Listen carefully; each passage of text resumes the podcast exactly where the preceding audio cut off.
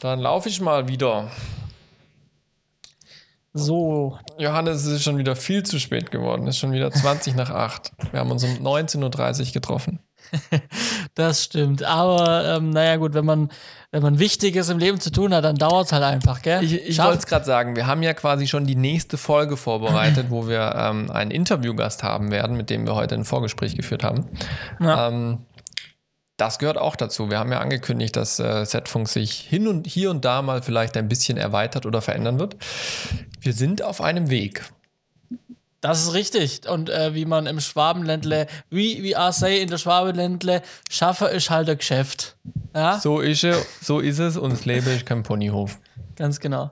So, so, so ist es. Ach Mensch, Mensch, Johannes, was machst du bei den heißen Temperaturen?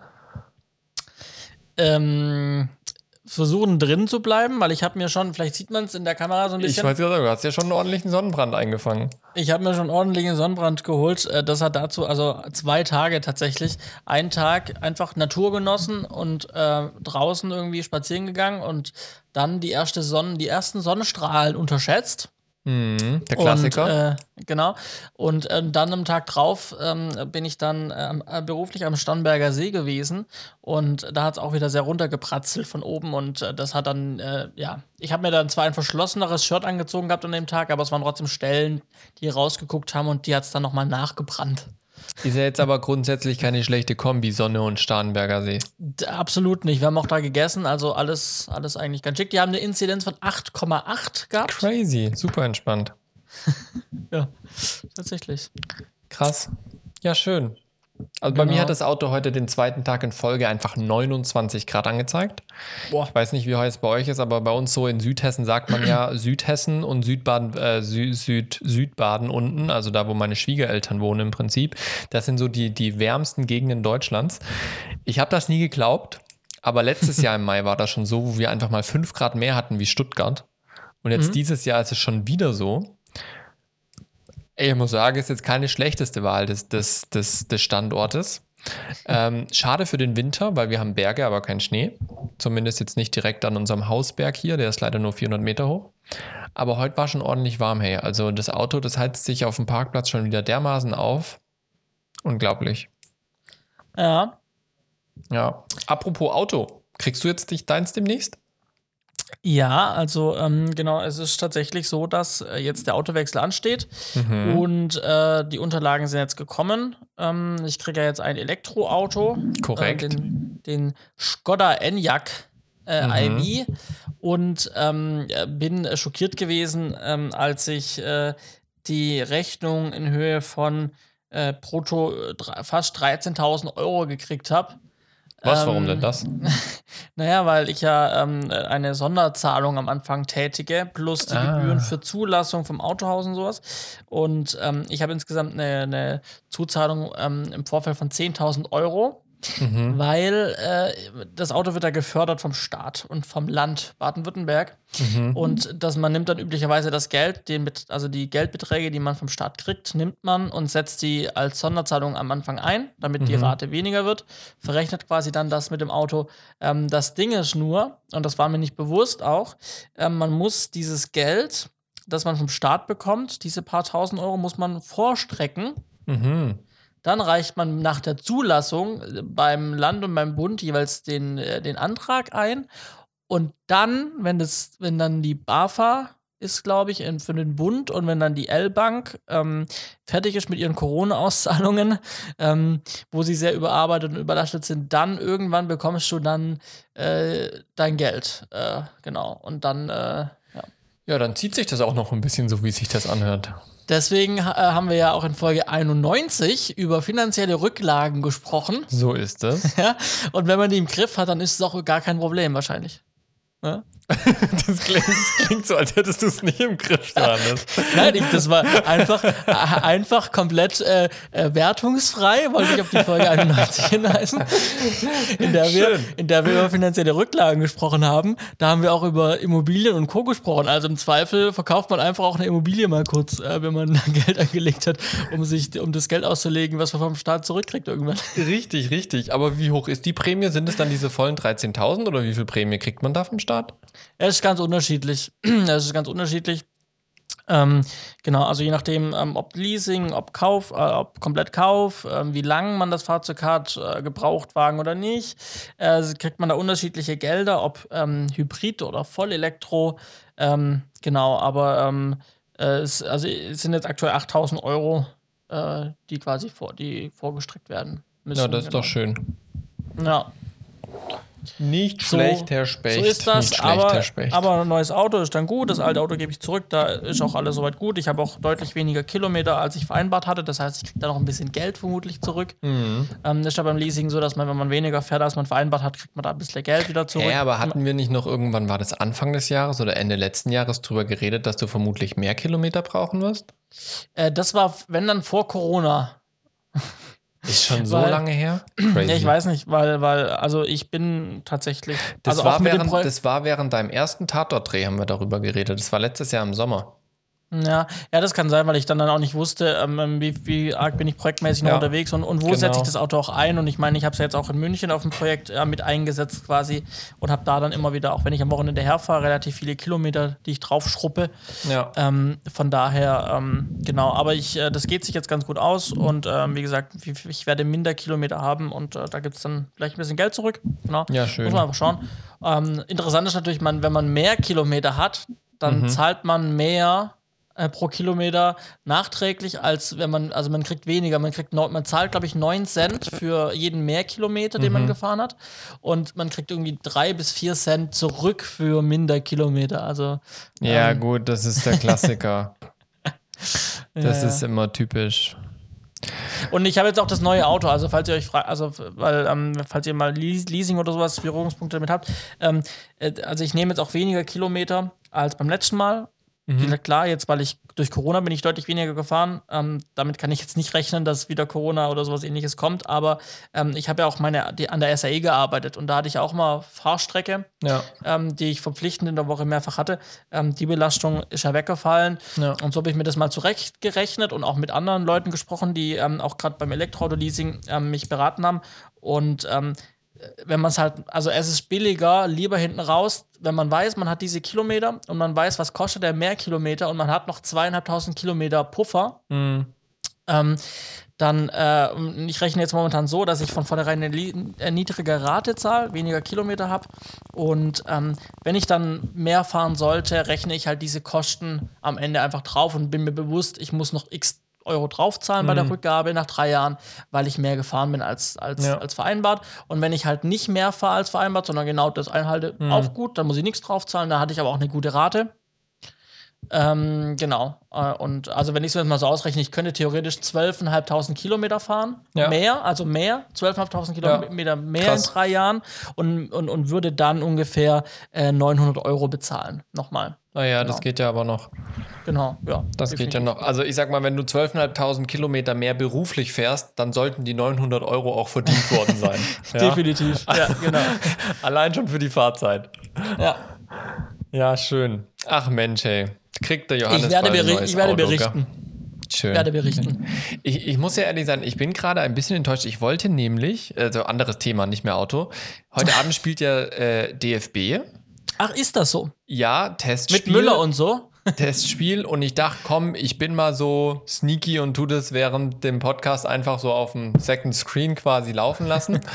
Jetzt kommt das aber auf RTL und RTL hat keinen kostenlosen Livestream. Zumindest nicht, wenn man nicht angemeldet ist. Also gibt es heute keinen DFB nebenbei. Sonst hätte ich zwischendurch mal ein paar Spielstände, Spielstände durchgegeben. Aber anstelle dessen müssen wir jetzt wohl mit unserer Folge 99 anfangen.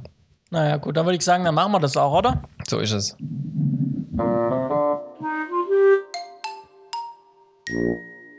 Herzlich willkommen zur Folge 99. Das ist die 1 vor der 100. Crazy shit. Schön, dass ihr wieder ja. mit dabei seid bei Z-Funk 5.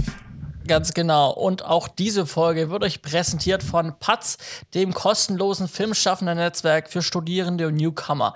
Wer ein Filmprojekt planen und umsetzen möchte, findet auf patz.de die passende Crew. Filmidee. patz.de Und da wieder vielen Dank an die Unterstützung für auch bei dieser Folge. Korrekt, so ist es. Und wer mehr von unseren News auch erfahren möchte, der kann auf unserem Instagram-Kanal vorbeigucken, der jetzt schon ein paar Wochen online ist. Unbedingt, unbedingt äh, folgen und vorbeischauen. Da gibt es nämlich nicht nur die Ankündigung, wann es die neuen Episoden gibt, sondern auch hochinteressante Bilder aus unserer bisherigen Filmkarriere, wo man das ein oder andere Mal erstaunt sein wird, wie wir vor zwei oder drei Jahren aussahen und was wir schon alles gemacht haben. Also als ich die ganzen Bilder rausgesucht habe, die wir mit euch teilen wollen, war es tatsächlich so ein bisschen in Erinnerung schwelgen und mhm. auch so ein bisschen so feeling good, was man denn schon alles gemacht hat und was man schon alles erreicht hat. Ähm, und wir freuen uns, diese Sachen mit euch teilen zu können in den nächsten Wochen. Ja, und damit schließen wir zum Beginn den Werbeblock. So ist es. Nein, ich wollte das hier. So, irgendwie was anderes. Ich habe die Knöpfe beschriftet, aber ich äh, trotzdem falsch lese, gedrückt. Ich lese im Eifer des Gefechts dann trotzdem nicht. Ich drücke halt einfach. Schön, schön. Ist doch gut. Was hast du denn im Eifer des Gefechts in den letzten zwei Wochen gemacht? Ach ja, ich habe äh, in München einen Fernsehfilm vorproduziert. Immer noch. Äh, genau. Ähm, es geht immer noch um den ARD-Film. Ähm, und äh, ja, es äh, sind ähm, zum Filmemachen schwierige Zeiten. Man mag eigentlich meinen, dass äh, durch Corona jetzt Corona ja weniger wird und dadurch werden ähm, werden Probleme oder, oder Dinge innerhalb einer Filmproduktion besser und angenehmer. Äh, es war jetzt tatsächlich nicht so. Also wir haben halt das Problem, dass Corona, also wir haben halt das Problem, voll gut für die Menschheit und für Deutschland und für alle Bürger, dass sich Dinge wieder öffnen. Wir haben halt das Problem, dass wir ähm, in öffentlichen Bereichen drehen möchten, die sonst sehr schwer zugänglich wären. Und durch die Schließung äh, hatten wir eine Chance, da doch besser und günstiger drehen zu können an gewissen Orten. Also zum Beispiel ein Badesee, ein Hallenbad, ähm, äh, ein riesen Aquarium-Center. Ähm, die hatten alle zu. Und äh, jetzt, wo wir drehen möchten, haben die halt alle wieder auf und dementsprechend wird es schwerer und teurer, an diese Sachen zu kommen. Ich sag mal so, hätten wir vor einem Monat gedreht, wäre es deutlich, deutlich besser gewesen. Mhm. Ähm, und dann natürlich Urlaubszeit gerade, ne, also ganze Ferien. Das heißt, auch wenn man bei Schulen anfragen möchte, dann mhm. ähm, zum Drehen, dann ganz schwierig, weil du erreichst niemanden. Viele sind im Urlaub, auch auf dem, auf dem Amt, dauern halt äh, länger als 14 Tage die Antworten. Und wenn du dann noch eine Absage kriegst äh, vom, von einem Amt äh, für irgendeine Genehmigung, ähm, und du hattest halt dann auch nicht mehr viel Vorlauf, dann wird das halt alles stressig, eng und am Ende natürlich auch wieder teurer. Mhm. Und äh, das sind so die Probleme des Filmemachens. Also da hat sich leider von der letzten Folge, wo ich so ein, schon ein bisschen geklagt habe, halt einfach über die, ja, über, über die Schwierigkeiten, ähm, die es halt einfach gibt beim Filmemachen, ähm, äh, ja, ja, da hat sich leider nicht viel geändert. Ähm, Im Gegenteil, es wird natürlich dann umso näher man an den Dreh kommt, wird es natürlich dann auch immer schwieriger ähm, zu mhm. interagieren und, und Lösungen schnell und, und äh, dass man es noch bezahlen kann zu finden. Ja, ja absolut. Ja. Genau, das sind so, das ist so, so, mehr kann ich dazu auch nicht sagen gerade. Also, das ist der aktuelle Stand.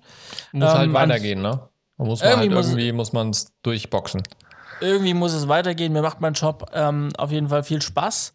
Und, ähm, und deswegen ähm, steht mir das auch dann irgendwie durch.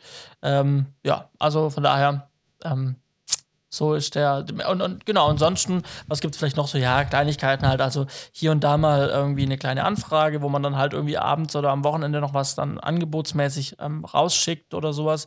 Aber da jetzt auch nichts Handfestes. Es gibt eventuell die Chance, ähm, auf einen wieder, aber das habe ich dir schon mal angekündigt im Podcast und dann wurde erstmal kein nichts aus dem Dreh, aber es wäre jetzt eine kleines, eine kleine, ein kleiner Lichtblick für einen kleinen mhm. Werbefilmdreh für eine Firma, ähm, die ernsthaft Gespräche sucht gerade, ähm, wo, man, wo es gerade auch darum geht, einen, einen, ersten Termin vor Ort zu machen, um sich alles anzuschauen. Das ist schon mal ein guter Schritt weiter, ähm, um dann eventuell da tatsächlich einen Dreh in, in, in, keine Ahnung, ein paar Wochen oder Monaten rauszuholen. Müssen wir einfach schauen, auch meiner Verfügbarkeit äh, aufgrund meiner Reise nach München ständig. Das ist genau. der, dieser wichtige Fuß in der Türe. Ja, genau. Wortwörtlich. Ganz genau. Ja, äh, das von mir. Also diese Woche etwas kürzer, aber jetzt, Simon, hau raus, was, äh, du hast eine lange Liste. Ich habe eine lange Liste, die vor allem dadurch geprägt war, dass ich Urlaub hatte, ja immer noch. Ich habe es ja in der letzten Folge schon erzählt, dass ich aufgrund der Geburt meines zweiten, meiner zweiten Tochter ein, jetzt zwei Wochen Urlaub hatte. Ähm, entsprechend da jetzt tatsächlich das erste Mal wirklich nichts gearbeitet habe. Also das ist ja bei Urlaub immer so eine Sache. Vor allem, wenn man nicht am anderen Ende der Welt ist und trotzdem noch erreichbar ist und für Kollegen und so weiter. Ähm, und dann noch projektverantwortlich ist, dann hat man ja meistens doch keinen Urlaub, obwohl man Urlaub hat. Ähm, diesmal war es aber tatsächlich so, meine Kollegen haben mich alle sehr vorbildlich in Ruhe gelassen. Ich habe nur eine einzige SMS bekommen und die war tatsächlich wichtig. Also die habe ich als wichtig eingestuft, dass ich auch geantwortet habe. Ähm, ansonsten habe ich sehr viel Zeit mit der Familie verbracht. Und seit Montag bin ich jetzt wieder im Büro. Das heißt, das sind jetzt, schon ein paar Tage. Und da ging es dann aber auch gleich schon wieder rund. Ne? Also ich hatte vor, den, vor dem Urlaub hatte ich noch die ganzen Schauspielerverträge rausgeschickt. Ähm, da sind jetzt die ersten zurückgekommen. Ich hatte jetzt ähm, Anfang der Woche und heute hatte ich schon Gespräche für Vertragsanpassungen, wo man noch Kleinigkeiten ähm, diskutieren muss, bevor die Unterschrift gesetzt wird. Alles im grünen Bereich. Das sind einfach nochmal in manchen Sachen Konkretisierungen, wie zum Beispiel ähm, äh, nochmal, wie genau ist definiert äh, die, die Reisekostenübernahme, die war für die, für die eine Agentur, war die nicht konkret genug definiert. Da tun wir jetzt dann eben nochmal nacharbeiten und das dann nochmal konkretisieren, ähm, dass das, was wir besprochen haben, auch nochmal so wirklich Wort für Wort da drin steht.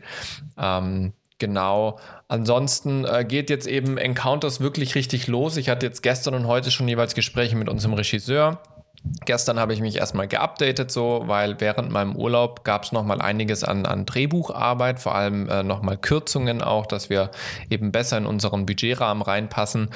Und äh, da habe ich mich geupdatet und heute habe ich dann äh, so für unseren Regisseur mal so eine To-Do-Liste geschrieben, ähm, was jetzt für ihn alles dran ist. Auch eben, weil wir nicht voll ausgestattete Personallisten haben, habe ich ihm gesagt, was muss er jetzt zusätzlich zu seiner eigenen Regiearbeit machen. Also äh, Regieauszüge macht er zum Beispiel selber, ähm, die ganzen äh, Kostümmoods und so weiter. Das ist jetzt nicht einfach nur, dass er ein Gespräch mit einem Kostüm führt, mit, mit Kostümpersonal und dann erstellen die da Sachen, sondern er erstellt das jetzt alles und wir können unsere Kostümpersonal, unser Requisitenpersonal wird erst wahrscheinlich so zwei, drei Wochen vor Dreh dazu stoßen und wir bereiten eben schon selber sehr viel vor. Ähm, entsprechend äh, haben wir da jetzt To-Do-Listen gemacht, haben heute über unseren Zeitplan gesprochen der schaut soweit jetzt aktuell noch ganz gut aus. Wir haben aber wirklich alle Puffer mittlerweile, die wir hatten, haben wir aufgebraucht. Ähm, das heißt, äh, wir müssen jetzt wirklich dann Gas geben. Entsprechend erhöht sich jetzt auch schlagartig dann die, der, der Workload bei mir. also das merke ich schon. Das Doku-Projekt drückt immer weiter in den Hintergrund. Auch wenn ich dafür heute Morgen auch einen, einen, einen Zoom-Call hatte mit Australien, interessanterweise. Krass, ähm, sehr international hier. Ja, absolut, absolut. Also wir werden ja in Israel drehen. Wir haben ähm, aber Experten, die in den USA sind. Wir haben Leute in Österreich, wir haben Leute in Deutschland. Wir haben noch ein anderes Land, wo wir drehen werden. Ähm, das ist äh, auf dem afrikanischen Kontinent. Dann äh, war ich jetzt mit jemandem in Australien im Gespräch, mit dem wir vielleicht bezüglich der Animation kooperieren werden. Ähm, also das ist wirklich ein, ein, ein sehr, sehr internationales Projekt, was mir sehr große Freude macht. Ich heute Morgen auch dementsprechend mein Englisch wieder auf die Probe stellen durfte. Und tatsächlich auch äh, überrascht war, dass es noch ganz gut funktioniert, auch wenn ich es jetzt, jetzt schon länger nicht mehr benutzt habe. Und das läuft jetzt bei Encounters alles los. Und äh, ich meine, es sind auch nur noch dreieinhalb Monate. Wir haben jetzt seit Juni, Juli, August, Mitte September fangen wir an zu drehen. Das heißt, es sind nur noch dreieinhalb Monate, bis die erste Klappe fällt und da ist schon noch gut einiges zu tun. Aber wie gesagt, ich denke, wir sind jetzt auf einem ganz guten Weg und ähm, werden das dann hinkriegen. Ansonsten, was es heute noch Spannendes gab, ich habe tatsächlich eine Mail bekommen, die aus einem Gespräch von vor meinem Urlaub resultierte. Eine Kollegin hat bei uns ähm, den, äh, äh, das Haus verlassen auf, auf eigenen Wunsch, will sich umorientieren ähm, und daraufhin ist eine Stelle in unserem Corona-Stab frei geworden. Der besteht aus drei Leuten. Und da ich ja eh schon ganz viel mit den Hygienekonzepten bei uns im Haus zu tun hatte für die Produktionen, bin ich jetzt quasi nachgerückt und bin jetzt offiziell in der Corona Taskforce, heißt es bei uns im Haus, ähm, und eben zuständig für nicht nur die Produktionsabläufe, sondern eben wirklich ähm, für die kompletten Abläufe im Haus, was Corona- und Hygienemaßnahmen äh, angeht. Und da wird tatsächlich einer der nächsten Punkte sein, über die wir sprechen, wie gestalten wir die Rückkehr ins Haus nach der Homeoffice-Pflicht. Also so wie es ausschaut, läuft die ja Ende Juni aus mit der Bundesnotbremse. Und entsprechend müssen wir auch da danach dann wieder gewährleisten, dass die Leute ins Haus können, wenn sie wollen. Ja, also bei uns ist jetzt nicht die Strategie, wir lassen sie einfach alle im Homeoffice. Ähm, wir profitieren schon auch davon, dass die Leute bei uns im Haus sind. Ähm, und das wollen wir natürlich dann auch sicher ermöglichen. Und das steht da jetzt als nächstes auf dem Programm. Da treffen wir uns, glaube ich, Ende nächster Woche oder sowas. Ähm, genau, und werden das dann vorantreiben. Das war mhm. bei mir.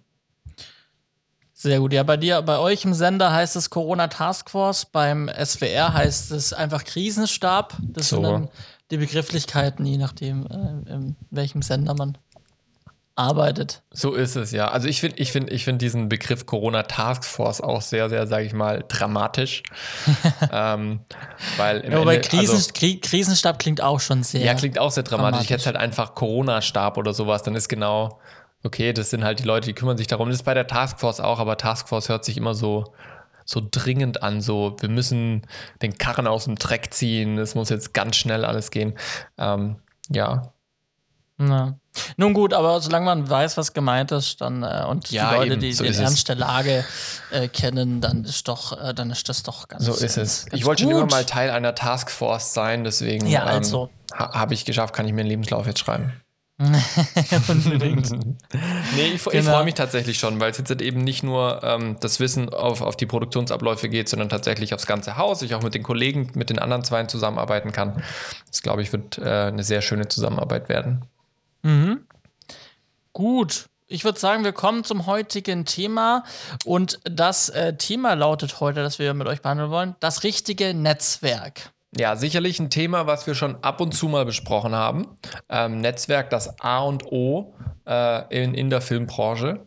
Also, also jetzt nicht, ne, jetzt nicht äh, Netzwerkkabel, sondern wirklich. Nee, nee, nicht das Netzwerkkabel, auch das ist wichtig, aber wir reden jetzt tatsächlich von, sage ich mal, Kontakten, Connections, Vitamin B, ähm, das richtige berufliche Netzwerk zu haben. Ähm, genau, das soll heute nochmal Thema sein. Ähm, weil das gerade auch in, in, in Zeiten, wo vielleicht nicht mehr alles so analog möglich ist wie früher, sprich man trifft sich mit jedem, ähm, natürlich einen ganz großen Stellenwert hat, das Netzwerk am Leben zu halten, weil es halt ähm, schon viele Dinge auch Positives bewirkt und auch schon in unseren bisherigen Berufslaufbahnen sehr viel Positives bewirkt hat. Ja. Genau, Johannes, vielleicht magst du einfach auch mal ein, zwei Beispiele erzählen, wo du wirklich ganz deutlich profitiert hast von deinem Netzwerk, ähm, dass wir da nochmal so jetzt ein bisschen in das Thema einsteigen können. Ja, also wo ich äh, profitiert habe, eigentlich ähm, schon, also den, den, den Schritt, sage ich, zum, zum Spielfilm, der wurde eigentlich durch einen Kontakt in meinem Netzwerk geebnet. Also ich habe mal eine Zeit lang äh, als, ähm, als Werbefilm-Producer in einer Werbeagentur, in einer Werbefilmagentur in Stuttgart gearbeitet. Mhm. immer so halt ähm, als Urlaubsvertretung ähm, habe ich dann da die, das Personal ersetzt. Und ähm, da war es dann so, dass ich dann, äh, dass, dass irgendwann kam ein Anruf und äh, dann bin ich rangegangen und dann hat sich jemand vorgestellt, den ich bisher nicht kannte und hat gemeint, ja, ähm, dein, ich habe deine Nummer bekommen ähm, von jemand, von, von, von einem Kollegen aus dieser Werbefilmagentur, mhm. äh, für die ich dann immer mal wieder zeitweise ähm, als freier Producer gearbeitet habe. Und äh, genau, und sie sind auf der Suche nach einem Motivaufnahmeleiter für einen Kinofilm. Und äh, dann hat er eben seinen Kontakt da in der Agentur gefragt und er hat sich an mich erinnert weil ich da halt ab und zu gearbeitet habe, wie schon gesagt zweimal. Ähm, und äh, genau, und dann kam der Stein ins Rollen. Am nächsten Tag war ich dann bei dem Büro, habe mich vorgestellt und äh, noch einen Tag später war ich dann dort im Büro, um zu arbeiten und habe dann den, diesen Kinofilm als Motiv auf einem Leiter vorbereitet. Und das war dann eigentlich dann so, dass dann dadurch ich wiederum, also dadurch dann den, den äh, Produktionsleiter kennengelernt habe ähm, und der hat mich dann zum Beispiel wieder in einem Folge ähm, Fernsehfilm mhm angefragt so und und und daraus hat sich dann sowieso für mich der Weg geebnet, dass ich sage, ich möchte gerne da auch wirklich längerfristig drin arbeiten in, äh, in diesem Beruf und äh, so kam aber dann jetzt quasi ein Projekt für Projekt. Mhm. So bin ich dann auch zum aktuellen Projekt gekommen, also über andere Produktionsleitungen, aber ähm, einfach dadurch, dass ich halt in diesem Metier arbeite. Aber das hat alles angefangen mit einer einzigen Person, das, das halte ich mir immer noch vor Augen. Also, dass mhm. es diese eine Person gab, die so diesen Weg durch diese eine Person bin ich in diesen Weg reingekommen. Ja. Und äh, das ist, fand ich ganz spannend. Ähm, mhm. Und da war für mich einfach auch so ein Beispiel, wo ich immer das ganz, ganz gerne anführe, ähm, was, was mir mein Netzwerk bringt. Ja. Ja. Genau. Ähm, Absolut. Genau. Was ich da interessant finde, ähm, was mir eben auch jetzt ganz bewusst wird bei dem großen Doku-Projekt, es sind manchmal Kontakte, die sehr, sehr unscheinbar waren, als man sie dann mal hatte. Ja, also du hast jetzt von der Werbeagentur gesprochen, so ihr habt Werbefilm gemeinsam gemacht. Du hast wahrscheinlich nicht in den kühnsten Träumen daran gedacht, dass dieser Kollege dich mal zum Spielfilm bringt. Ja? Ähm, nee. Ich arbeite jetzt aktuell mit, einer, ähm, mit einem Production Service in Israel zusammen. Ja, das ist so mhm. fast am anderen Ende der Welt, so einmal übers Mittelmeer rüber. Ähm, und, und diese Producerin, die dort arbeitet in, in, der, in der Production Company, ähm, mit der habe ich damals während meinem Studium ein Projekt gemacht an einer anderen Hochschule und die saß im Büro nebenan. ja, also das ist total lustig. Und, und das Lustige war, wir haben damals ihr Auto ausgeliehen für unsere Produktion. Ja, es war studentische ähm, Produktion. Ähm, äh, was war denn das? Regie 3. Also der letzte Film vor dem Diplomfilm damals ähm, an der Hochschule. Und wir haben ihr Auto ausgeliehen und entsprechend hatte ich mit ihr ab und zu mal Kontakt. Ähm, aber es war jetzt nie so, dass es jetzt mega eng war oder sowas. Und dann aber jetzt wieder ähm, sind wir aufeinander gestoßen. Ich wurde darauf hingewiesen, hey, die Producerin, ähm, die ist jetzt in Israel, kontaktiere die doch mal. Und ich habe ihr geschrieben und sie hat mich sofort, hat sie sich an mich erinnert, ähm, obwohl wir, obwohl das eigentlich so ein unscheinbarer Kontakt ist. Ja, ja, ja also das ist, das hat mir so gezeigt, so unterschätze niemals Kontakte, je klein, also egal wie klein oder groß sie sind, ähm, sei nicht so, so sage ich mal, hochnäsig oder arrogant zu sagen, ach ja, lass den mal reden, sondern nimm jeden Kollegen, den du triffst, als, als Kollegen wahr, dem du helfen kannst und der aber auch dir helfen kann und der es wert ist, in deinem Netzwerk zu sein. Ja. ja. Äh, definitiv, genau. Ja, genau. Und anderes Beispiel vielleicht auch noch, ähm, was natürlich ganz wichtig ist beim Netzwerken, ähm, ist jetzt nicht nur so Kooperationen, sondern ist halt wirklich Crew-Suche. Ja, also wie oft habe ich schon jemanden gefragt, hey, kennst du wen, der das und das kann? Kannst mir jemanden empfehlen? Oder ich selber war verhindert und habe dann an jemand anderen jemanden weitergeleitet. Also wirklich auch um Teams zusammenzustellen, ist natürlich immer cool, wenn du jemanden hast, der jemanden empfehlen kann ähm, oder wo du dir ein gutes Bild von machen kannst, wie wenn du irgendwie blind links ähm, einen Namen dir im Internet raussuchst. Ähm, und äh, gerade für dieses, für diese Crew-Suche ähm, bietet sich halt ein Netzwerk unbedingt an. Ne? Ja. Und sowohl, also klar, wir, wir, wir gehen natürlich, ähm, klar, während Corona, da kommen wir gleich nochmal drauf gesondert, ähm, natürlich schwieriger, aber wir splitten natürlich das Thema Netzwerk auch auf in offline, sage ich mal, und mhm. online, ne, weil man natürlich den Leuten auch gerne begegnet und mit denen gerne vor Ort spricht. Ja. Aber halt dann auch die Online-Komponente, wo man eben dann auch ganz oft einfach mal eine Anfrage auch raushauen kann und sagen, ja. hey, ich suche jetzt ganz konkret jemand, der diesen Job erledigen kann. Das ja. es dafür, so viele Tage. Meldet euch bei mir, los geht's. Ne? Also diese zwei Komponenten sind wichtig und ja. dafür nutzen wir ja eigentlich auch beides. Ne? Also ähm, beim äh, so Sachen wie Berufsverbände bin ich ja auch aktiv. Ne? Also Thema Filmverband mhm. Südwest zum Beispiel oder Bundesverband für Green Consultants. Ja. Ähm, das ist natürlich ein sehr, sehr, sehr großes im echten Leben, also im, im, im realen Leben, äh, große Anknüpfungspunkte. Aber dann gibt es halt auch diverse Netzwerke einfach, die man, die man kennt, die einschlägig sind, über die man das dann auch ähm, im Netz äh, machen kann, Anfragen rausschicken kann, aber auch sich zeigen kann, sich präsentieren kann. Was habe ich denn genau. schon alles gemacht? Ja. Ne? Also es ist so dieses einmal dieses Offline, dieses persönliche Netzwerk, was man sich aufbaut und dann aber auch aktuell vor allem online diese Netzwerke wie soziale Netzwerke, so Plattformen, auf die man zugreifen kann, wo man weiß, da sind genauso viele Filmemacher, die genauso denken wie ich. Ähm, da kann ich auch echt Leute finden. Ja. Und was ein bisschen Blödsinn ist, wenn die Leute sagen, ähm, ja, Netzwerken, ich kann nicht so, ich bin nicht so der, der, der, der Mensch für Netzwerken. Völliger Bullshit, ja. weil jedes Projekt, wo du machst, netzwerkst du gleich. Weil in jedem ja. Projekt, wo du drin bist, lernst du neue Leute kennen. Du siehst, wie die arbeiten, die sehen, wie du arbeitest. Und wenn die jemanden brauchen und das auch harmoniert hat, dann erinnert er sich oder diejenige an dich wieder zurück. Und, und deswegen, also man, klar, ich, wir empfehlen das immer, geht auf Netzwerkevents, ähm, vernetzt euch, verknüpft euch, geht aufeinander zu. Aber wenn die Leute sagen, ja, das kann ich gar nicht, ich netzwerk nicht, ich bin kein guter Netzwerker. Mit jedem Projekt, an dem ihr teilnehmt, netzwerkt ihr automatisch. Ja, absolut. Und was macht ihr auf den Filmprojekten? Ihr redet natürlich in Pausen mit den Kollegen ähm, und erste Anknüpfungspunkte sind eure beruflichen äh, Laufbahn. So, was habt ihr bisher gemacht? Ihr erzählt von euch, was für Projekte ihr gerade drin seid. Und das sind die besten Netzwerkgespräche, die man am Anfang erstmal führen kann. Ja, einfach, ja. Man, man tut sich selber ein Stück weit präsentieren, aber auf eine ganz natürliche Art und Weise, ohne dass es eine Werbeshow ist, sondern man hat einfach Interesse, wenn man sich trifft, sowas zu erfahren. Ja, und ja. das ist schon eins der besten Netzwerkdinge, die man tun kann, wenn man sich persönlich trifft. Ja. Und jetzt war natürlich Corona, haben wir es natürlich schwieriger gehabt, mit, mit vor Ort sich zu treffen. Da ja. war es sehr äh, videokonferenzmäßig geprägt. Ähm, und auch da hat man gemerkt, das geht schon mal, aber man, man, man merkt schon, die persönliche Komponente ist sehr wichtig, gerade auch bei uns vom Filmverband Südwest. Wir mhm. merken einfach, wir müssen, und das, das wird auch gefordert von den Leuten, man muss halt immer gucken, wie kann man verantwortungsmäßig damit umgehen und ab wann kann man wieder was vor Ort machen. Ähm, aber die Leute, und äh, die Leute, wir sehen das und die Leute sagen auch, sie brauchen das, sie brauchen das vor Ort mit den Leuten, wenn das ja. sein muss, mit einer Bionade oder mit einem Bier in der Hand, ja. äh, äh, die, die, mit den Leuten quatschen. Vor Ort persönlich. Ja, jetzt ist nun aber halt der Fall, wie du gesagt hast, jetzt ist halt gerade diese äh, Corona-Pandemie, wo das einfach nicht möglich ist. Und jetzt hat man natürlich zwei Möglichkeiten. Entweder sagt man, ja, Kopf in den Sand stecken, das war's. Oder man guckt halt, was habe ich denn für Möglichkeiten dann sonst so zu netzwerken. Und natürlich ist das vor allem gerade ähm, digital möglich. Ja, da gibt's äh, digitale Stammtische, digitale, We also Webinare, ähm, Netzwerktreffen. Aber es gibt auch tatsächlich Plattformen, ja, soziale Netzwerke für Filmemacher sozusagen, ähm, wo man sich eintragen kann, wo man sich ein Profil erstellen kann ähm, und dann eben auch neue Leute kennenlernen kann, sich Projekte anschauen kann, die andere machen, sich drauf bewerben kann oder eben auch ganz aktiv selbst Crew suchen kann. Ja, ähm, und da ist eben ein Netzwerk, was wir euch heute vorstellen wollen, ist patz.de.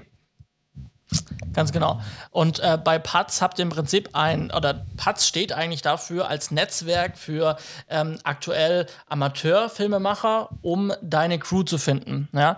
Ähm, aber das ist jetzt nicht nur, ähm, jetzt sage ich mal, also auch eine interessante Nummer für uns, ja? Absolut. als wir dann mit Patz auch ja. im Gespräch waren, ähm, weil äh, wir machen jetzt nicht den klassischen Amateurfilm, sage ich mal, äh, mit dem klassisch, wir nehmen das iPhone in die Hand und los geht's. Mhm. Aber was man findet eben auf dieser Plattform auch, sage ich mal, diese Gold-Amateur-Filmemacher, sage ich mal, das, die, die, die Jungs und Mädels dazwischen drin, ja, die jetzt mhm. gerade angefangen haben, Film zu machen, ähm, genau. schon wahnsinnig viel Erfahrung auch gesammelt haben und jetzt den Schritt den Schritt in das professionelle Filmemachen wagen möchten. Richtig, genau. Und, und, und das ist eben eine ganz gute Möglichkeit bei patz.de, da diese Leute zu finden. Ne? Also wenn ihr ein Projekt zum Beispiel habt und ihr braucht Leute, dann, äh, ich glaube, vielleicht Simon hat, äh, fällt ja auch ein Projektbeispiel vielleicht ein, wo, wo, wo man Patz dann gut einsetzen könnte? Na, im Prinzip kann man das bei, bei jedem Film einsetzen, was man entweder zum Beispiel Musikvideos macht oder wenn man Imagefilme macht und man braucht eine kleine Crew, man braucht jemanden, der Visual Effects macht, der Motion, der Motion Graphics macht, der irgendwie ein Editing macht. Ähm, und da muss ich sagen, gerade am Start von meiner, von, von meiner selbstständigen Laufbahn und auch jetzt, wenn ich beim christlichen Sender bin, fällt es mir manchmal schwer, auf anderen Plattformen Leute anzuschreiben, die halt eine Mordsvita haben. Da sehe ich manchmal teilweise nicht mal ein Bild, ähm, aber das ist manchmal so, ähm, so ein bisschen einschüchternd. Und was mir bei Pats brutal gut gefällt, es, es ist halt auch vom Design her, von der Benutzerführung und so weiter, fühle ich mich da drin wohl, weil es irgendwie meinem, meinem, meinen Gewohnheiten entspricht. So, ja, es ist jetzt einfach modern gemacht. Es ist, wie du sagst, ähm, gerade für die jungen Filmemacher halt ein, ein, sehr cooles Netzwerk, wo man eben sich selber ein Profil erstellen kann, wo man seine Arbeit anbieten kann. Und da findet man aktuell eine, eine, eine ganze Bandbreite an, an Qualitäten. Also wir haben von den, wie du gesagt hast, Amateurfilmern, ähm, finden wir dort, die das wirklich hobbymäßig machen und dann äh, ihre, ihre Hobbyfilmprojekte reingestellt haben. Aber, und das ist halt der interessante Punkt für uns, wir finden da auch immer mehr ähm, ähm, junge Young Professionals nennen wir das ja immer, junge Filmemacher während dem Studium, nach dem Studium, die wirklich richtig gute Qualität liefern und sich mit denen zu vernetzen über so eine Online-Plattform ist natürlich Gold wert. Ja, ähm, ja, und wenn das dann konkret über, über, über ähm, Projekte sogar passiert, wo ihr selber dann teilnehmen könnt oder wo ihr selber Projekte reinstellt und Crew dadurch finden könnt, ähm, das ist natürlich eine Win-Win-Situation für jeden. Ähm, und, und das bietet halt patz.de echt an und, und da lohnt es sich auf jeden Fall, einen Blick reinzuwerfen. Genau. Und wie funktioniert es im Grunde genommen? Also ihr meldet euch an, ähm, äh, dann werdet ihr gefragt, so wie, also wie halt so ein Anmeldeprozess läuft, auch was ihr arbeitet. Das sind die, ähm, wie bei anderen einschlägigen Netzwerken in dem Bereich, die Berufe ähm, vordefiniert, die ihr dann auswählen könnt, in, in, den Berufen, wo ihr euch anbieten möchtet, auch selber vielleicht. Ja? Ähm, und könnt auch wenn ihr das möchtet, äh, einen Stundenlohn angeben, damit es schon relativ ersichtlich ist, wenn jemand euch sucht, jemand, der in eurem oder wenn ihr in diesem Beruf arbeitet, ihr werdet da gesucht, ähm, dass der direkt sieht, was kostet denn auch, auch, was kostet ihr, wenn man euch buchen würde ähm, und dementsprechend legt ihr das an. Ähm, ihr braucht aber auch nicht die Berufsgruppe selber anlegen, wenn ihr zum Beispiel nur jemanden suchen wollt. Also ihr könnt auch einfach genau. so jemanden suchen. Die Datenbank ist auch so offen zugänglich. Ja? Ähm, aber eben äh, meldet euch an, wenn ihr dann äh, konkret eine Anfrage stellen wollt, beziehungsweise wenn ihr euch auch vielleicht selber nebenher noch anbieten möchtet, meldet euch an, gebt eure Berufs, könnt auch mehrere Berufe angeben, in denen ihr tätig seid, Stundenlohn, auch wenn ihr das möchtet, Kontaktmöglichkeiten. Und äh, ganz wichtig, ähm, auch eure Projekte könnt ihr verlinken, ihr könnt eure Projekte anlegen ähm, die ihr schon gemacht habt oder an denen ihr teilgenommen habt. Und so kann sich dann eben das Projekt, kann man sich das Projekt anschauen und kann dann äh, eben sehen, wer hat an diesem Projekt äh, teilgenommen. Und äh, insgesamt eine sehr runde Sache. Und was du gesagt hast, finde ich mega, mega spannend, mega wichtig, weil das, äh, finde ich, kommt ähm, auch bei anderen Netzwerken äh, manchmal zu kurz, das Thema Design. Ich mhm. fühle mich auch einfach wohl, es, es, es fühlt sich einfach schön an, die Farben stimmen und äh, es ist alles ein bisschen, es ist einfach eine runde Nummer. ja, definitiv. Ähm, und, und was ich auch Autsch, jetzt habe ich mein Knie angeschlagen. Das war ja heldenhaft. Oh je. Au. Eieieiei. ähm, was ich ganz spannend finde an dem, an dem Netzwerk auch ist, sie haben natürlich diese eine Funktion, die wir jetzt beschrieben haben, ist dieses, ihr könnt Crew suchen, ihr könnt Teil von der Crew werden, aber Paz.de unterstützt auch ausgewählte freie Projekte, Musikvideos, Kurzfilme. Ähm, wenn man eben den Kriterien entspricht und eben in, durch dieses Auswahlgremium ausgewählt wird, unterstützt Paz.de euer Projekt mit 100 Euro pro Crewmitglied, das ihr über Paz rekrutieren könnt sozusagen.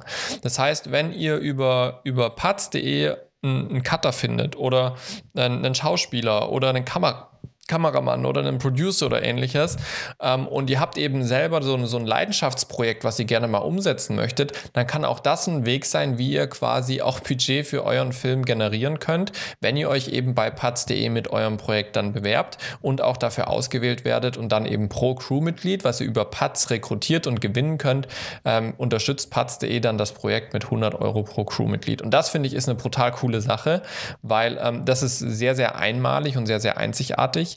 Ähm, bisher kenne ich halt hauptsächlich Netzwerke, da ist einfach so Suchen und Finden von Crew. Ähm, aber Paz.de hat sich wirklich auf die Fahnen geschrieben, die möchten junge Filmemacher auch in ihren eigenen Ideen unterstützen, bei ihren freien Projekten und unterstützen so eben ausgewählte Projekte mit 100 Euro pro Crewmitglied, was natürlich auch den jungen Film extrem fördern kann. Ja, also ist eine gute und auch eigentlich eine naheliegende äh, Situation, dass das Netzwerk, einmal der Punkt Netzwerk, und Projektförderung im Prinzip in einem, äh, ja. ähm, äh, die da möglich ist, äh, ist halt eine ganz gute Kombination, ähm, äh, die, da, die da bei Patz äh, geschaffen wurde oder geschaffen ist. Ähm, also mega gut. Und nicht zu vergessen, Patz ist kostenlos. Also ihr stellt euer ja. Konto kostenlos, ihr könnt kostenlos die Crew suchen äh, und dafür, dass es kostenlos ist, könnt ihr im Zweifel dann eben pro Mitglied, pro Crewmitglied, das ihr dafür überall findet, 100 Euro, 100 ähm, Euro bekommen für euer Projekt. Also eigentlich eine Win-Situation Situation für euch. Ja, und wir dürfen auch so einen ganz, ganz Mini-Ausblick geben in das, was Patz in Zukunft sich weiterentwickeln wird. Und zwar möchte Patz nicht nur eine, eine Plattform sein, wo ihr Crew findet und, und Crew werden könnt, sondern ähm, Paz.de möchte eine Art Filmmanagement-Tool entwickeln, wo ihr quasi online wirklich komplette Projekte managen könnt. Ja, ähm, das so als kleiner Cliffhanger, wohin sich Paz entwickeln möchte. Ich finde, das ist eine ganz spannende Sache, ähm, weil ich selber schon mit einigen Management-Tools auch gearbeitet habe äh, und immer super neugierig bin, was neue Management-Tools, wie die das gestalten. Und gerade wenn das direkt an ein, an ein Netzwerk angekoppelt ist, hast du natürlich extrem coole Möglichkeiten, da Verlinkungen zu schaffen ähm, und wirklich komplexe Systeme einfach zu strukturieren. Ja. Ähm, ich bin jetzt gerade gerade auch nochmal reingegangen in Paz.de, weil ich nochmal eine Funktion äh, mir anschauen wollte, die ich auch sehr, sehr spannend finde.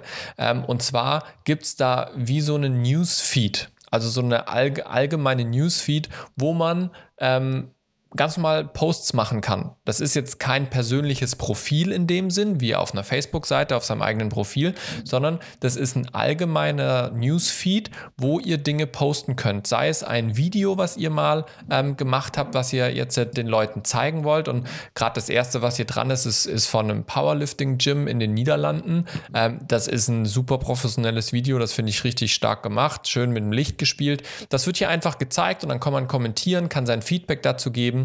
Das heißt, hier ist wirklich auch diese, diese, diese Komponente soziales Netzwerk, sich austauschen, sich kennenlernen, ist hier wirklich mit integriert. Ähm, und das ist natürlich sehr, sehr cool, wenn man sich dann nicht nur mit dieser klassischen Frage, willst du bei mir ein Projekt mitmachen, kennenlernt, sondern auch einfach im Newsfeed immer mal wieder die Arbeit von anderen ähm, sehen kann.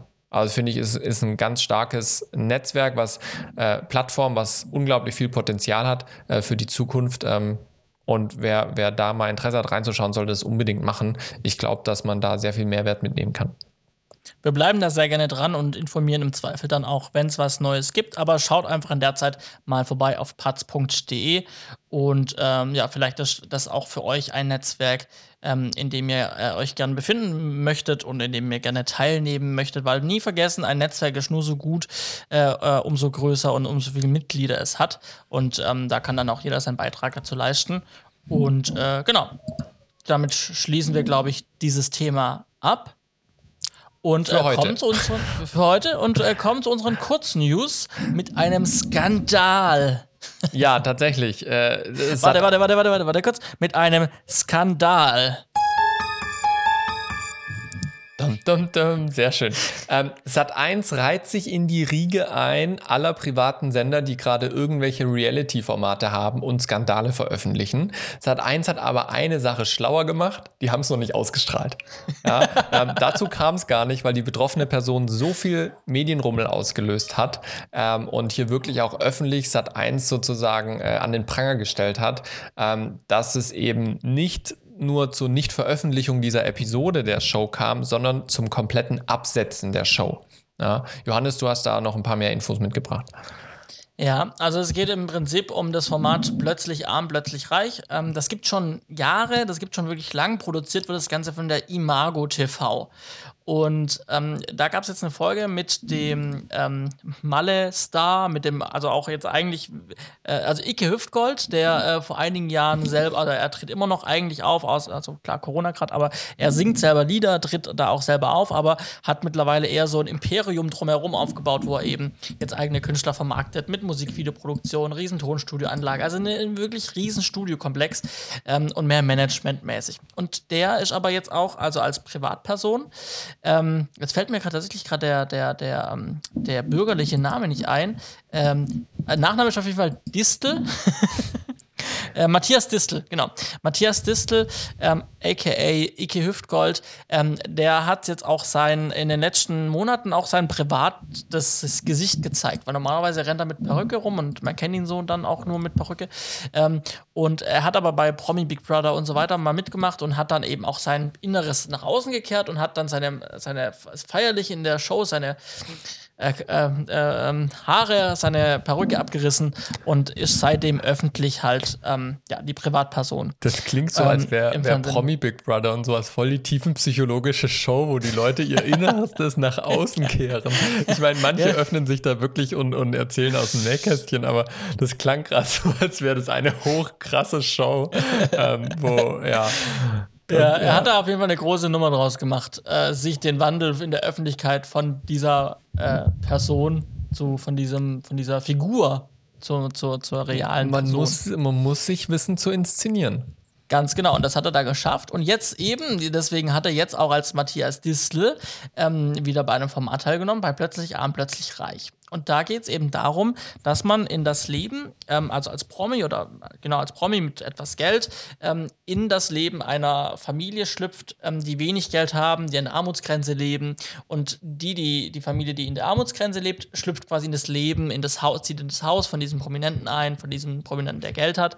Ähm, ich sag's dazu, der Geld hat, weil äh, das soll ja dann auch der Kontrast sein von ich ähm, gehe aus dem, keine Ahnung, Wohnblock zum Beispiel eben in die Villa. Und ähm, das gibt es, wie gesagt, schon ein paar Jahren und da hat es jetzt eben dazu geführt, dass ähm, die ähm, Familie, die, die Tauschfamilie, ähm, offensichtlich nicht gut oder sie war wohl gecastet von der Imago und auch wohl von Sat1 abgenommen. Allerdings hat sich während der Produktion herausgestellt, dass ähm, die Kinder ähm, aus dieser Familie schon sehr, leider ähm, sehr lang Psychologe, also in psychologischer Behandlung sich befunden haben und eben äh, auch dementsprechend einfach ja ähm, seelische und auch ähm, ja, physische und psychische Schäden einfach haben in sehr jungen Jahren schon und sehr viel erleiden mussten. Und ähm, das hat dazu geführt, dass sich die Kinder wohl auch ähm, selbst verletzt haben, angedroht haben, irgendwo runterzuspringen. Ähm, und das hat, ähm, das hat natürlich der, der Matthias Distel nicht direkt äh, mitbekommen, weil er war ja in der anderen Wohnung. Aber das hat sich so nach und nach von den, von den, äh, in der Produktion halt, wurde es halt rumgesprochen. Und als er dann die Zustände gesehen hat, in diesem Haus, in dieser Wohnung und er dann auch eben dann gesehen hat, dass da Termine für, für Psychologentermine waren und so weiter, da ist er so langsam auf den Richter gekommen, da stimmt was mit der Familie nicht. Mhm. Und er hat nicht verstanden, weshalb ähm, die Imago und Sat1 ähm, eben diese Familie auswählen konnten mit dieser Vergangenheit, um an dieser Produktion teilzunehmen. Weil es muss ja klar sein, die Kinder haben schon viel erlitten und wenn jetzt diese Produktion stattfindet, schaffen die Kinder das denn psychologisch auch vielleicht in Richtung Mobbing später in der Schule zum Beispiel? Ne? Das sind ja alles Themen. Und dann hat er, ähm, hat er mal so langsam nachgebohrt, so bei der Produktionsleitung und so weiter und bei der Redakteurin. Und so langsam ist dieses Kartenhaus immer mehr zusammengebrochen. Und es ist wohl mutmaßlich jetzt so, dass, äh, dass ähm, die Familie wurde zwar gecastet und es wurde auch anscheinend ein, ein Gespräch mit der Familienhilfe geführt. Ja, ähm, und äh, aber trotzdem, und das ist halt ethisch nicht so ganz so sauber, ähm, dass ich halt für so ein Format nicht so eine labile Familie auswählen kann. Ja? Das geht nicht. Und vor allem geht es halt nicht, wenn dementsprechend dann Sachen passieren, wo die Kamera halt drauf hält. Und äh, man weiß natürlich nicht, weil es wird nicht ausgestrahlt werden, aber man weiß nicht, was wäre denn tatsächlich in der Sendung gelandet. Und wie schädlich wäre das für die Kinder noch, für den noch weiteren Lebensweg gewesen auch, ja. Also ne, und normalerweise, wenn man mit Kindern arbeitet, ich, wir haben das ja jetzt auch bei unserem Film, wir haben sehr viele Kinderszenen, ja. Das, ähm, das ist eine wahnsinnige Aufgabe, mit Kindern arbeiten zu dürfen beim Fernsehen und beim Film. Und ich verstehe nicht, warum diese ganzen Hürden mit Kinderarzt ähm, informieren, Schule informieren, Jugendamt, warum und ob diese, diese, diese, diese, diese Schritte hier nicht auch hätten greifen müssen eigentlich. Dass man sich genau im Vorfeld das alles abklopft, alle Genehmigungen von allen Stellen einholt und dann hätte eigentlich jeder zum Schluss kommen müssen, mit der Familie können wir nicht arbeiten. Aber das ist wohl nicht passiert oder, naja, fälschlicherweise ging es wohl durch aber das weiß man nicht. Ähm, Imago äh, klagt jetzt auf jeden Fall gegen äh, Matthias Distel, dass er das nicht mehr weiter kundtun darf. Er hat auch gegen seinen Vertrag verstoßen, also er muss auch Vertragsstrafe zahlen. Er verzichtet natürlich dann auf seine Gage, aber er hat da ein sehr emotionales Video halt drüber gemacht, wo irgendwie eine halbe Stunde er erzählt hat, wie das ablief und, äh, und wie die Zustände waren. Und ja, daraufhin hat Sat 1 reagiert und äh, das Format komplett abgesetzt. Ja, ja also es, es, hat sich ja über so ein paar Tage hochgeschaukelt. Also es war ja, war ja nicht so, dass von, von vornherein alles glasklar war, ähm, wie die ganze Situation war, weil es erstmal natürlich Aussage gegen Aussage war und der Sender schützt seine Produktionsfirma, die Produktionsfirma verteidigt sich und so weiter. Ähm, also ich kann mir schon vorstellen, dass es eine ziemlich verzwickte Situation gewesen sein muss für alle Beteiligten. Ähm, ich finde es aber ganz stark, ähm, dass sowohl Sat1 als auch ähm, Imago TV eben dann gesagt haben, hey, Okay, danke, ähm, dass du uns da nochmal so deutlich darauf hingewiesen hast, auch wenn das echt uncool ist, so in der Öffentlichkeit auszutragen. Ähm, aber wir werden das äh, aufklären und äh, wir haben da auch äh, vielleicht Versäumnisse gemacht. Also man versucht sich da ja immer nicht gleich die selbst die Schuhe, äh, Schuld in die Schuhe zu schieben. Ähm, aber finde ich auf jeden Fall eine, äh, ne, ne, ja, sag ich mal, hoffentlich jetzt ein, ein gutes Ende, vor allem für die Familie, die drin ist. Ähm, ich will jetzt nicht mutmaßen, wie es denen dann tatsächlich geht und so weiter. Die Beschreibungen, die wir da gelesen haben von dem Icke, die sind dramatisch genug. Ähm, und äh, ja, also zeigt auf jeden Fall wieder, Fernsehen kann viel, darf aber nicht alles. Also das ist so, das ist so mein, mein Fazit. Also natürlich kann Fernsehen das machen. Und wenn die so Vertragsklauseln haben, dass niemand darüber reden darf, natürlich können die das machen. Aber so rein moralisch dürfen sie es halt nicht. Ja, ich meine, er hat dann auch, also danach hat er auch eine Stiftung gegründet jetzt irgendwie ähm, und er hat jetzt sich Leute zusammengefunden, die quasi jetzt die Wohnung auch so ein bisschen renovieren von der Familie. Also der, der Familie wird jetzt auch aktiv seinerseits geholfen und unterstützt.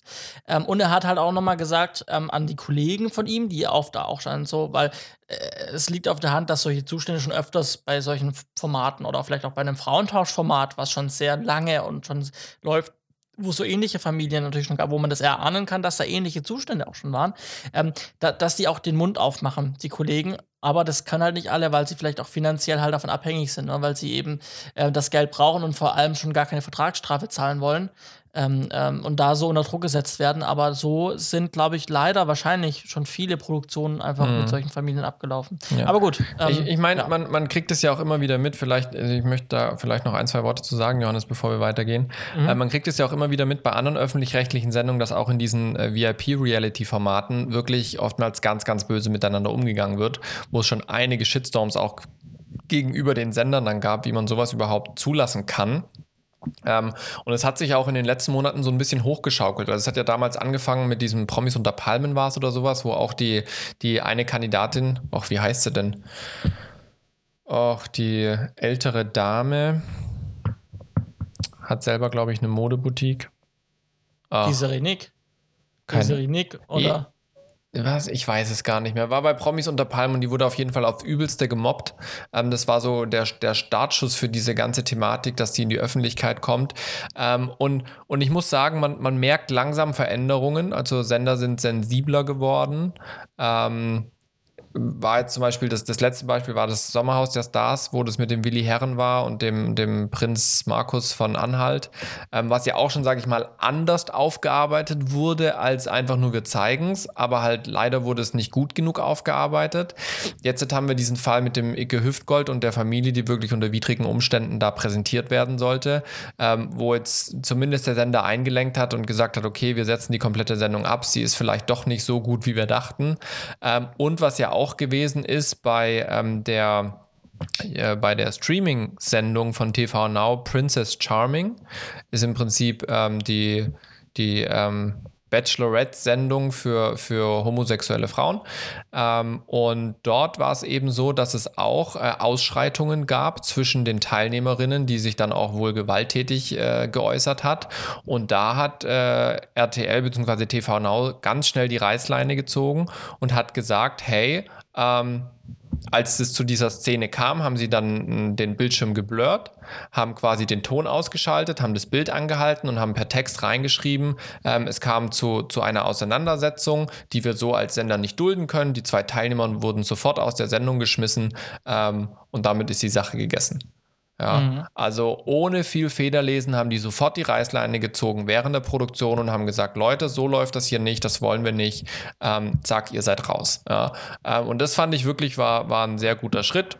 Ähm, von, von TV Now und ich hoffe, dass da ähm, die Sender mitziehen. Man muss natürlich sagen, dass für die Sender auch viel Geld da immer mit auf dem Spiel steht. Ja, also wenn sie jetzt dieses plötzlich arm, plötzlich reich komplett absetzen und sie haben schon mehrere Folgen schon fertig produziert, die jetzt auf die Ausstrahlung gewartet haben, dann setzt du da halt schon gleich mal ein paar hunderttausend, wenn es doof läuft, in den Sand. Das ist immer ein großes Risiko. Ähm, aber das finde ich, muss müssen sich die Sender bewusst sein, wenn sie Reality-TV machen. Also das ist halt heutzutage Teil dieses Genres und du musst dich als Fernsehsender oder generell als Filmemacher da heutzutage ganz klar positionieren, ähm, weil es immer mehr salonfähig wird, wenn du das als Fernsehsender zulässt. Also es gab schon so viele Themenbereiche wo die Medien, sage ich mal, Themen aufgebracht haben, die dann danach salonfähig wurden weil die Leute haben es im Fernsehen gesehen und wenn es im Fernsehen gezeigt wird, dann kann ich das doch auch auf der Straße machen. Ja, mhm. und oftmals ist es halt leichter umzusetzen, wenn es was Negatives ist, weil die sich dadurch angesprochener fühlen und dann eine, wie, wie eine Rechtfertigung haben, warum sie das jetzt nicht machen dürfen. Ja, ähm, das überträgt sich leider nicht ganz so einfach immer, wenn man was Positives zeigt. Ja. ja. Ähm, und deswegen, ich bin gespannt, wie sich das weiterentwickelt. Ähm, ich habe da immer so ein bisschen ein sorgvolles Auge auch drauf, weil unsere Gesellschaft jetzt auch durch die, durch die Pandemie schon auch immer mehr entzweit wurde und ich eigentlich hoffe, dass es sich wieder ein bisschen beruhigt und ich sag mal, diese extremen Flügel ganz links, ganz rechts, ähm, dass wir da einfach wieder ins Gespräch kommen. Müssen wir ja, unbedingt. Ja. So viel der moralische Ausflug äh, mit dem Aufhänger Hicke, äh, Icke Hüftgolds Kritik und äh, an den Prangerstellen von Sat 1 plötzlich arm, plötzlich reich. Brisantes Thema in den letzten zwei Wochen gewesen. Ja. ja. Thema zusammenfinden. Du darfst jetzt auf dein Knöpfchen drücken. Oh, Falsches oh Knöpfchen. Oh Gott. Oh ah, ja, das, das ist schon spät. Mal, Johannes. Ist also, spät. Thema zusammenfinden. Äh, Teltec und BPM fusionieren. Teltec einer der größten Online-Händler ähm, für Filmequipment. BPM genauso, nicht weniger klein, äh, nicht ganz so groß wie Teltec. Ähm, aber die fusionieren jetzt, ähm, äh, werden größer und damit hat sich bei der Teltec Group AG ist es, glaube ich, haben sich jetzt doch schon einige äh, Videotechnik-Händler zusammengefunden. Das ist nämlich einmal Teltec selbst. Ähm, dann ist es aber auch Videodata weiß nicht, wer von euch das kennt, auch ein recht großer Online-Shop für Technik. Dann ist es Videocation, was ein Systemhaus ist. Das heißt, die tun wirklich äh, auf Kundenbedürfnisse zugeschnittene Videoproduktionssysteme und Studioausstattungen ähm, zusammenstellen. Und jetzt kommt eben neben diesen drei Partnern noch BPM dazu, was eben auch ein großer ähm, Technikhändler ist. Das heißt, wir haben hier wirklich schon äh, ein ganz schön großes ähm, Konstrukt an Unternehmen, die jetzt hier äh, den Technikmarkt beherrschen. Ja. Ja, also so wie es auch in anderen Bereichen stattfindet, findet das jetzt auch im, äh, mal im Filmbereich tatsächlich mit so einer großen Nummer statt, ähm, wo man sagen muss, egal wo man einkauft, vermutlich kommt jetzt alles aus dem gleichen Lager. Ich, oder ich, wir wissen nicht genau, wie es wie sich aufteilen wird. Ähm, äh, ob das tatsächlich dann irgendwie so, ich sag mal, aller Amazon sein wird, ein Riesenlager und alle bedienen sich draus ähm, oder lagern ihre Sachen dann in diesem großen, in diesen großen Lagern zwischen. Ähm, ich denke, dass wir die Zeit bringen, beziehungsweise man muss ja auch darauf achten, bei so einer großen Nummer hat ja vielleicht auch noch das Kartell, ähm, das Kartellamt vielleicht noch eine Nummer mitzureden und, äh, und äh, machen vielleicht auch Vorgaben, ähm, an, was, an welche sich gehalten werden müssen. Ja, auf jeden Fall ähm, finde ich eine spannende ähm, Entwicklung auch hier. Ich bin mal gespannt, wie sich das preislich auswirkt ähm, weil jetzt doch einige große Händler, die man auch preislich mal gegeneinander ausspielen konnte, früher noch, jetzt sind alle zum gleichen Haus gehören. Bin ich gespannt, äh, inwieweit sich da auch die Preisgestaltung verändern wird. Ja. Genau, ansonsten ähm, hat sich, äh, hat, also Briefe sind wohl wieder in. Ähm, es hat nämlich eine Kollegin, ähm, die in der Setaufnahmeleitung Assistenz, glaube ich, äh, arbeitet, ähm, hat einen Brief ans Filmset geschrieben und hat den veröffentlicht online. Und der wurde jetzt dann auch von verschiedenen Seiten und Portalen nochmal geteilt. Es geht einfach darum, dass ähm, durch die Corona-Pandemie man ähm, ja, das, das, das Set natürlich, man, man, man liebt und hasst es natürlich, weil es ist oft stressig, es ist oft laut, ähm, vielleicht stimmt auch manchmal der Ton nicht. Aber am Ende kommen alle zusammen, haben sich alle lieb. Am Ende hat man ein geiles Projekt auf die Beine gestellt. Man umarmt sich außerhalb von Corona-Zeiten. Äh, man trinkt mal das Feierabendbier zusammen. Es ist einfach eine große Familie, ähm, wo man dann eben über mehrere Tage zusammenwächst.